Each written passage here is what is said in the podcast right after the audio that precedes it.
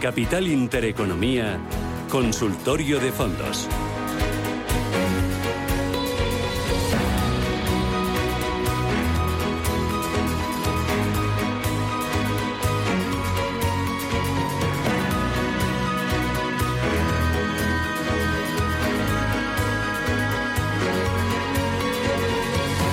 Consultorio de fondos con ustedes 915 33 18 51 y con Juan Manuel Vicente, consejero de fondos directo y asesor de Smart Bolsa. Juan Manuel, ¿qué tal? Buenos días. ¿Qué tal? Buenos días. Eh, eh, ¿Cómo arranca el curso en materia de inversión? ¿Tú crees que estamos haciendo suelo, que es momento de empezar a, hacer cartera, a reestructurar? ¿Lo deberíamos de haber hecho ya? ¿Deberíamos de estar en liquidez? Eh, ¿Cuál es tu diagnóstico? Pues mira, por un lado, el único hecho que tenemos cierto es que la bolsa ha caído un 15-20%, ¿verdad? Y que muchos fondos de renta fija pues han caído un 10%. Eh, eso, aunque parezca eh, muchas veces que hay que estar defensivo, más bien es al contrario. Cuando ha habido caídas, eh, la rentabilidad proyectada ¿no? a futuro, a largo plazo, pues aumenta. Está claro que es mejor comprar cuando las cosas han caído un 20% que antes de que hayan caído un 20%, ¿no? Es de, es de pura lógica. Sin embargo, pues un poco psicológicamente funcionamos de otra manera, ¿no? Eh, esto es el hecho, eh, el único que tenemos. Pero hombre, si hay que especular a futuro, eh, a corto plazo no tiene buena pinta, no tiene buena pinta. Yo creo que el que tenía alguna duda, pues en, el famoso evento de Jackson Hole, ¿no? De hace de hace muy poquito, pues quedó claro que los bancos centrales van a seguir subiendo tipos y estamos en medio de una desaceleración económica global y sincronizada que es intensa, que, no hay ningún país, en este caso pues no está China, ni ningún país, digamos, al rescate o que pueda tirar del carro de la economía mundial, por tanto tiene mala pinta, tiene pinta de recesión global y no suave, ¿no? Y en ese entorno, pues caídas del 15-20 en bolsa y del 10, en, por ejemplo, en fondos de renta fija de alto riesgo, pues es, se, antoja poco. O sea, por lo menos mirando la historia de 120, 130 años que tenemos de, mercados financieros regulados, pues no, no, no se ha visto, digamos, caídas en, recesiones de ese nivel, suelen ser mayores. Por tanto, jugando con probabilidades, diría que todavía es tiempo para estar defensivos. Em, eh, guardar un poquito la ropa. Mm.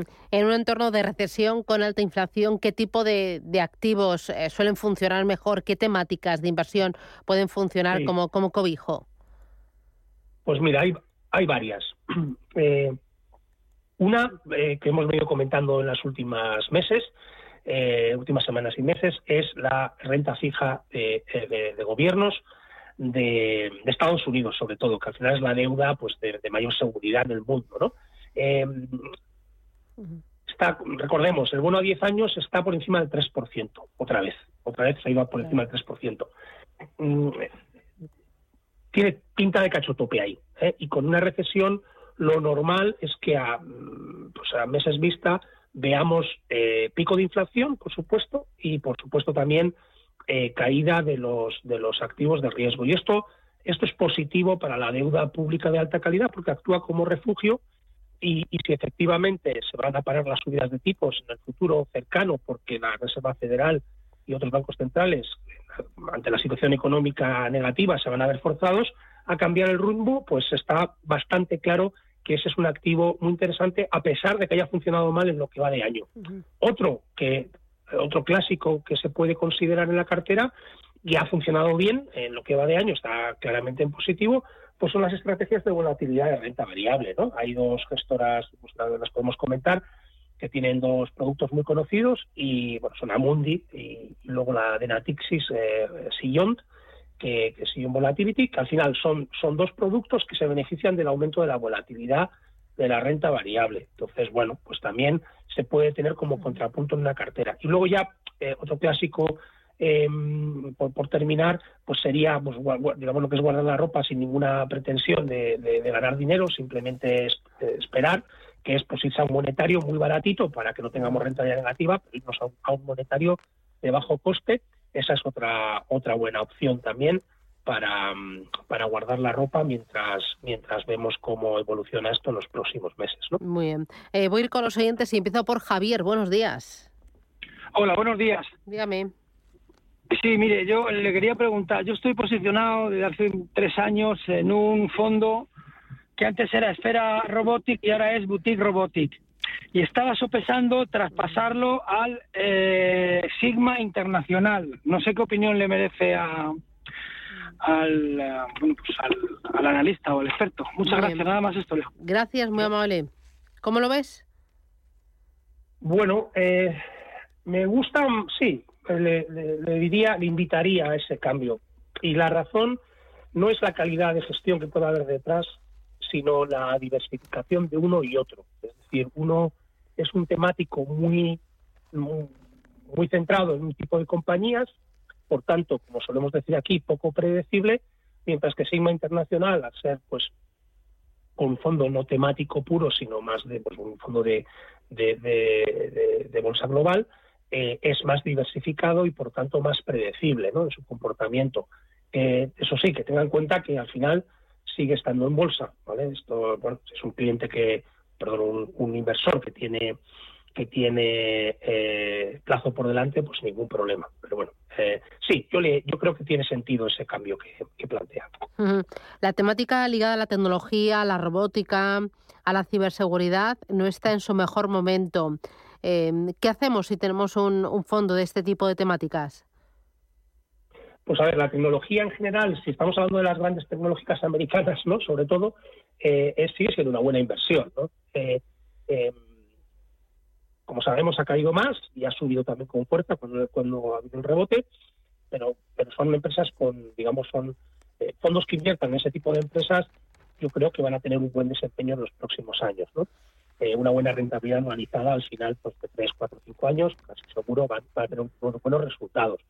Dicho esto, como han sido las estrellas de los últimos años, te encuentras muchas carteras, mucha gente que tiene un peso muy alto en el tipo de fondos, ¿de acuerdo? Mm. Y eso tampoco, es decir, eh, no hay que ir con el retrovisor, ir a las empresas de tecnología y darle la mitad de la cartera, que es una cosa que hemos venido viendo, o el 30% de una cartera en, tecnología, pues es demasiado. No le toca eso, ¿no? En una cartera global diversificada, pues le puede tocar un 20, ¿eh? máximo, diría yo.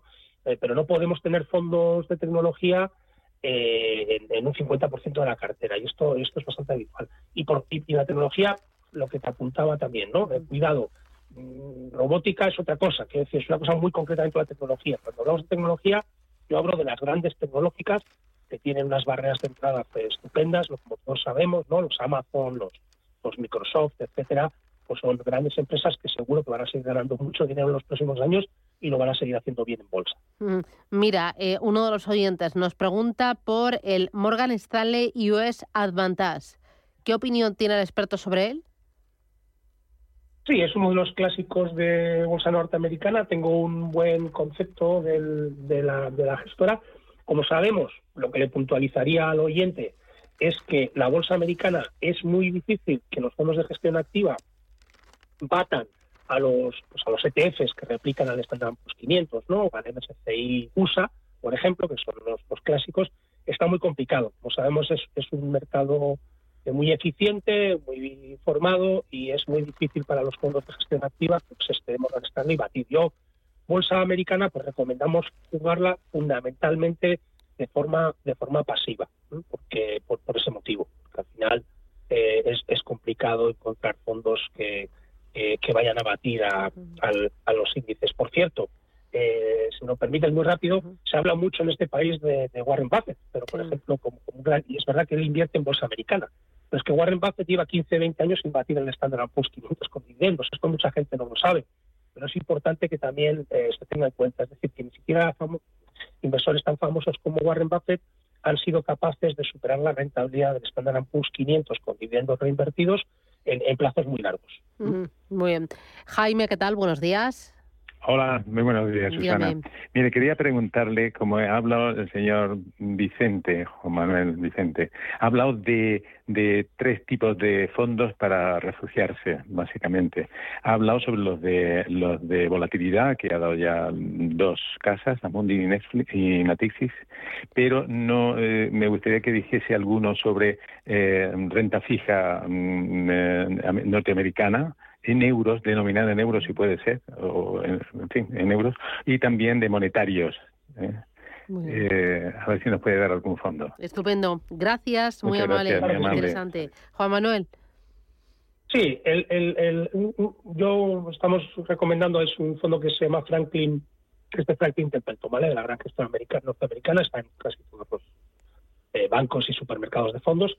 El, US Government eh, Bond Fund se llama, eh, Franklin US Government Bond Fund, y tiene clase, que además también lo que estamos recomendando, con el, con el euro dólar a la paridad, pues hay que cubrir, clarísimamente hay que cubrir la, la divisa eh, eh, hay clases euro, euro cubierta, ¿de acuerdo? Eh, ese es el fondo. Y en monetarios, pues mira, Mundi es especialista. Yo, yo creo que Amundi en monetarios tiene un montón. Ahí tiene de diferentes plazos. Yo le diría que el money market tres meses, seis meses pueden ser buenas opciones y a bajo, y a bajo coste, ¿de acuerdo?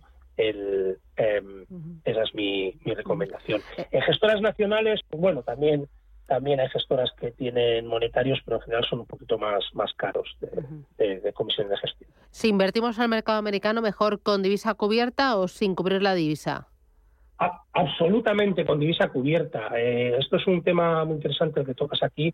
Eh, esto siempre con perspectiva de largo plazo. Las divisas, como sabemos, son muy complicadas de anticipar lo que van a hacer, más todavía que la bolsa o otras, otros activos. Eh, como se suele decir, nuestro sector de broma el, salón de la fama de los traders de, divisas está vacío, ¿eh? porque, porque nadie, nadie consigue aportar valor en el medio largo plazo, pero o, en el corto plazo, pero lo que sí sabemos es que el euro dólar se mueve en unos rangos históricos de muy largo plazo y lo que sí sabemos con certeza es que a, la paridad el dólar está muy caro y el euro muy barato. Esto lo sabemos con, certeza, es las pocas certezas que tenemos.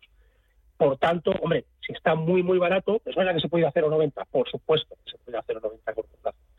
Pero, pero estamos en el límite, ¿eh? estamos en el, en el rango en un rango muy peligroso. ¿eh? Entonces, eh, es mucho mejor cubrir que, no cubrir.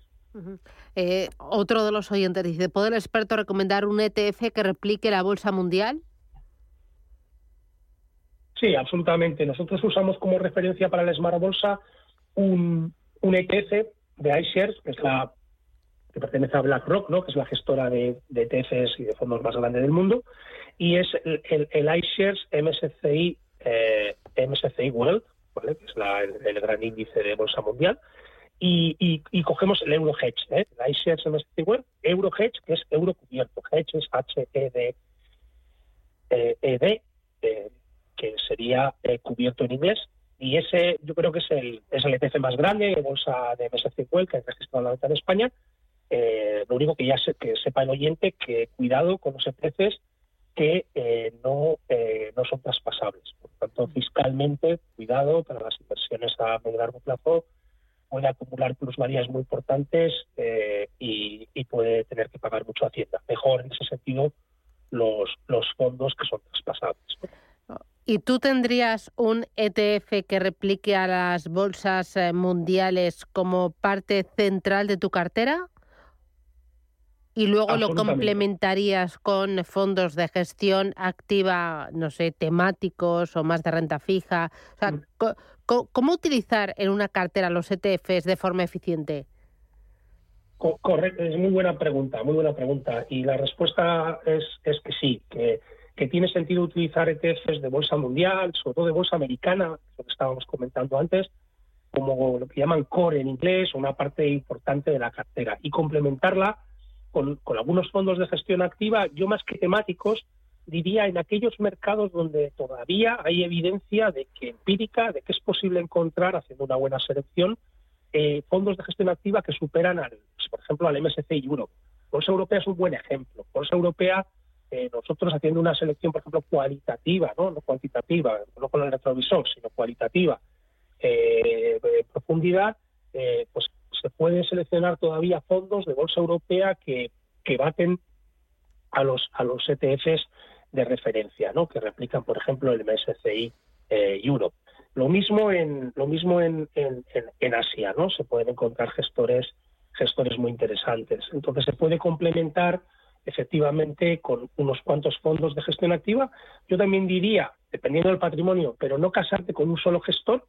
Esto no suele funcionar, es mejor eh, no arriesgarse, puede funcionar, pero es mejor no arriesgarse y mejor tener dos o tres gestores de bolsa europea, por ejemplo, o dos o tres gestores de bolsa asiática. No, eh, tener dos o tres buenos, tendrá alguno algún año malo, seguro, pero compensará con los otros. Y al final es más equilibrado y más, más, más, más inteligente el, el tener dos o tres buenos fondos de gestión activa por clase de activo. Mm. Y cuando hablamos de renta variable europea, eh, con sesgo grandes compañías, mejor pequeñas a medianas, con más exposición a España, sin España y sin periféricos, ¿qué, debe tener ese fondo de renta variable europea?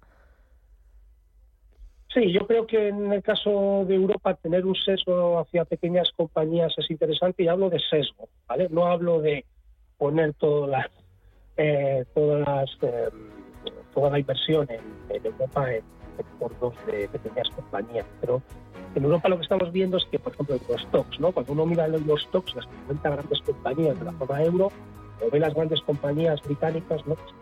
de, de euro stocks, pues lo que, lo que se ven es, hay bastantes empresas donde eh, su rentabilidad es, es, baja, sus perspectivas no son ideales, son grandes, grandes empresas, que, son bastante a veces ineficientes. ¿no? Por tanto, yo creo que hay que estar invertido en lo que llaman all cap, toda la capitalización, incluyendo grandes compañías, pero que sean de calidad, seleccionan buenos gestores de bolsa europea, como comentamos ahí bastantes, eh, y luego sí, un pequeño sesgo small cap. En el caso de Europa, creo que tienes. Estupendo. En Estados Unidos no, en Europa sí.